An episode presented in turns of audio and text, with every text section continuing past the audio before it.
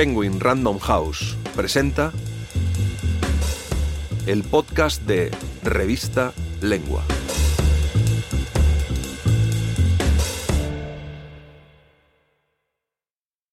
Irene Vallejo, Safo y otras tejedoras de historias. Por Irene Vallejo. La concesión del Premio Nacional de Ensayo a El Infinito en un Junco, Ciruela, 2019, ha coronado la carrera de Irene Vallejo, autora de este tratado sobre el origen de la lectura, que devino en un éxito editorial tan inesperado como aplaudido. La obra se cuela en las bambalinas del libro y recorre su historia desde que los egipcios descubrieran el potencial de un junco, al que decidieron llamar papiro, hasta la biblioteca de Sarajevo o el laberinto subterráneo de Oxford. Para celebrar su reciente reedición por De Bolsillo, Lengua reproduce a continuación dos fragmentos dedicados a todas esas mujeres de la antigua Grecia que consagraron su vida a la escritura y cayeron en el olvido, hasta hoy. Este artículo contiene fragmentos del audiolibro El infinito en un junco, narrado por Elena Silva y producido por Penguin Audio.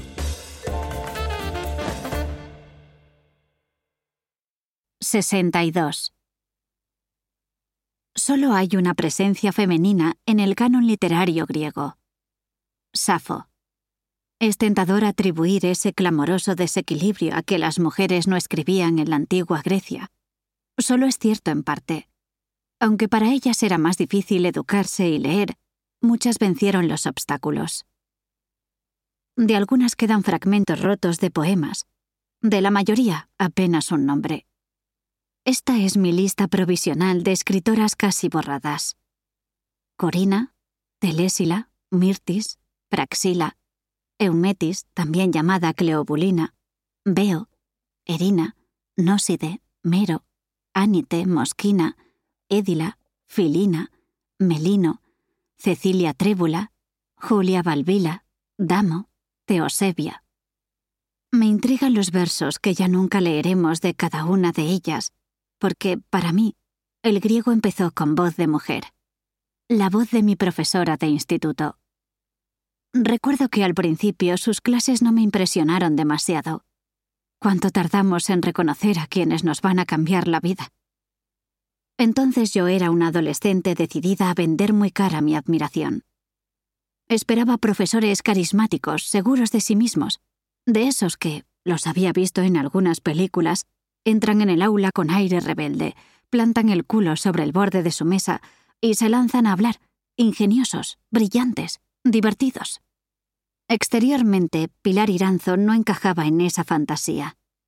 Altísima y delgada, encorvaba ligeramente los hombros como disculpándose por ganar en altura a todo el mundo. Vestía una convencional bata blanca. Al hablar, sus largas manos de pianista agitaban el aire con nerviosismo. A veces trastabillaba explicando la lección, como si de pronto las palabras huyesen en desbandada de su cabeza. Escuchaba con una atención intensa. Hacía más preguntas que afirmaciones y parecía sentirse especialmente cómoda al amparo del signo interrogativo. Pronto la sorprendente Pilar rompió las alambradas de mi escepticismo.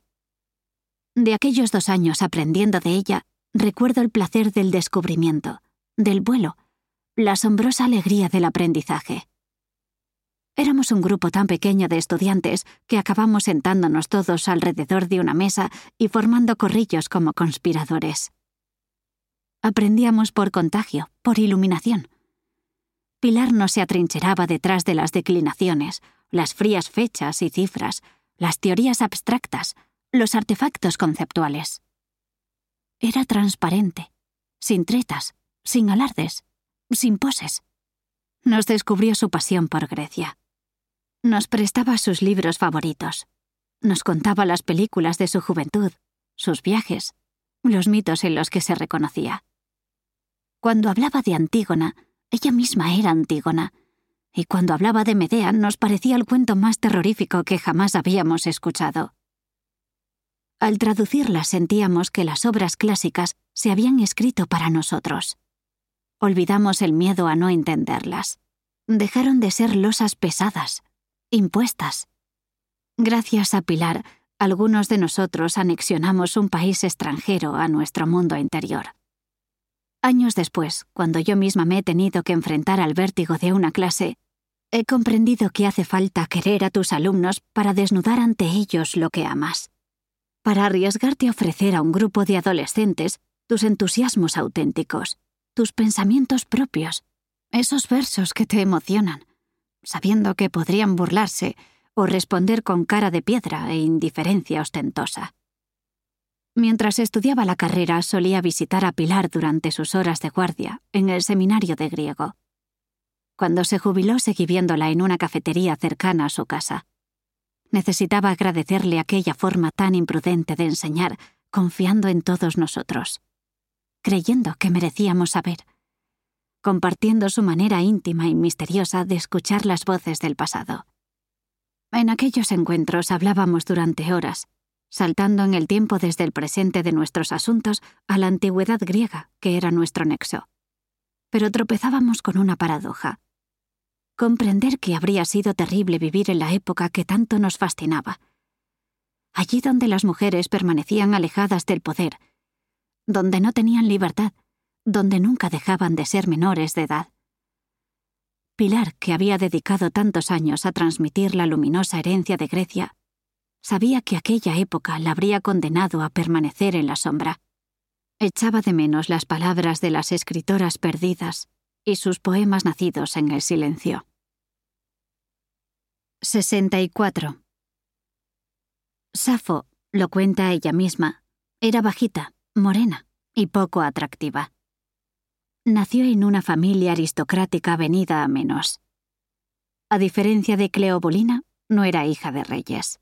Su hermano mayor dilapidó la fortuna familiar, o lo que quedaba de ella.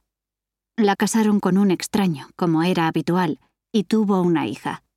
Todo la encaminaba a una vida anónima. Las mujeres griegas no escribían poesía épica, claro, no conocían la experiencia de las armas porque las batallas eran el peligroso deporte de la aristocracia masculina. Además, ellas no podían llevar la vida libre e itinerante de los aedos, viajando de ciudad en ciudad para ofrecer su canto. Tampoco participaban en los banquetes, ni en las competiciones deportivas, ni en los asuntos políticos. ¿Qué podían hacer? Cobijaban recuerdos como esas niñeras y abuelas que contaban cuentos a los hermanos Grimm, transmitían de generación en generación leyendas viejísimas. También componían cantos para los coros femeninos, canciones de boda, canciones en honor a los dioses, canciones para bailar. Y hablaban de sí mismas en poemas para una sola voz, acompañados de la lira. De ahí proviene el término poesía lírica. Se trataba de universos obligatoriamente pequeños y locales. Aún así, de forma casi milagrosa, algunas mujeres lanzan desde su rincón una mirada original y fulminan los muros que las aprisionan. Lo hizo Safo. Lo harían otras reclusas transgresoras como Emily Dickinson o Janet Frame. Safo escribió: Dicen algunos que nada es más hermoso sobre la negra tierra que un escuadrón de jinetes, o de infantes, o de naves. Pero yo digo que lo más bello es la persona amada. Estas palabras sencillas esconden una revolución mental. Cuando se escribieron en el siglo VI a.C., rompieron los esquemas tradicionales. En un mundo profundamente autoritario, el poema sorprende porque contiene múltiples perspectivas e incluso parece celebrar la libertad del desacuerdo. Además, se atreve a cuestionar aquello que la mayoría admira. Los desfiles, los ejércitos, el despliegue y el alarde de poder. Seguramente Safo habría cantado lo mismo que Georges Brassens sobre su mala reputación.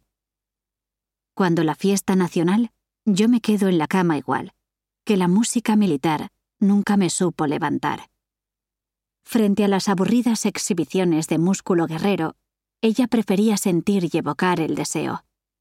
Lo más bello es lo que cada uno ama. Inesperado, este verso afirma que la belleza está primero en la mirada del amante, que no deseamos a quien nos parece más atractivo, sino que nos parece atractivo porque lo deseamos. Según Safo, quien ama crea la belleza, no se rinde a ella como suele pensar la gente. Desear es un acto creativo, al igual que escribir versos. Favorecida con el don de la música, la menuda y fea Safo podía ataviar con sus pasiones el minúsculo mundo que la rodeaba y embellecerlo. En algún momento la biografía de Safo dio un giro. Su matrimonio acabó y ella cambió las rutinas del hogar por una nueva actividad que no conocemos bien.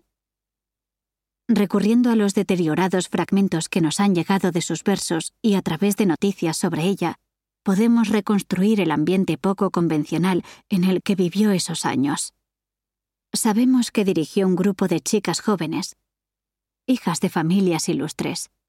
Sabemos también que se enamoró en momentos sucesivos de algunas de ellas, Atis, Dika, Irana, Anactoria, y que juntas componían poesía, hacían sacrificios a Afrodita, trenzaban coronas de flores, sentían deseo, se acariciaban, cantaban y bailaban, ajenas a los hombres.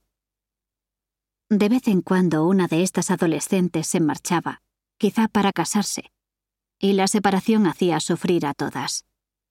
Por último, nos dicen que en la isla de Lesbos había otros grupos parecidos dirigidos por mujeres a las que Safo considera enemigas, y se siente dolorosamente traicionada por las chicas que la dejan para entrar en un círculo rival. Se piensa, pero es solo conjetura, que eran tías hoy femeninos, una especie de clubs religiosos donde las adolescentes, bajo la dirección de una mujer carismática, aprendían poesía, música y danza, honraban a los dioses y tal vez exploraban su erotismo poco antes del matrimonio. En todo caso, los amores de Safo por sus protegidas no eran sentimientos condenados, sino reconocidos y deseados incluso. Los griegos creían que el amor era la principal fuerza educadora. No respetaban demasiado al maestro que enseñaba por dinero, corriendo detrás de la clientela y reclamando su pago. Para su mentalidad aristocrática, aceptar un trabajo remunerado era propio de desarrapados. Les gustaba más el profesor, que escogía nuevos discípulos solo al descubrir en ellos un destello especial y entregaba su sabiduría. Sin el estorbo de peticiones salariales, enamorándose y seduciendo. Ni más ni menos que lo que hacía Sócrates. En Grecia miraban ese tipo de homosexualidad pedagógica como algo incluso más digno y elevado que las relaciones heterosexuales. El poema más conocido de Safo se desarrolla en la boda de una joven amiga que ya no volverá al grupo. Para Safo es la fiesta del adiós. Me parece igual que un dios ese hombre, que está sentado frente a ti, y cautivo te escucha mientras le hablas con dulzura. Tu risa encantadora me ha turbado el corazón en el pecho. Si te miro, la voz no me obedece. Mi lengua se quiebra, y bajo la piel un tenue fuego me recorre. Ya no veo, mis oídos zumban. Brota el sudor, un temblor entera me sacude, y estoy pálida, más que la hierba. Siento que me falta poco para morir. Estos versos en los que palpita el deseo han escandalizado a muchos lectores. Siglo tras siglo, Safo ha sufrido un verdadero alud de incomprensión, caricaturas y comentarios malintencionados hurgando en su vida privada. Ya Seneca menciona un ensayo titulado ¿Fue Safo una puta?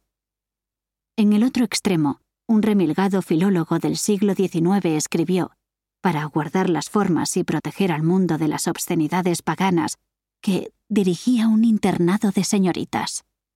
En el año 1073, el Papa Gregorio VII había ordenado quemar todos los ejemplares de sus poemas por su peligrosa inmoralidad. En un fragmento de apenas una línea que por azar ha llegado hasta nosotros leemos.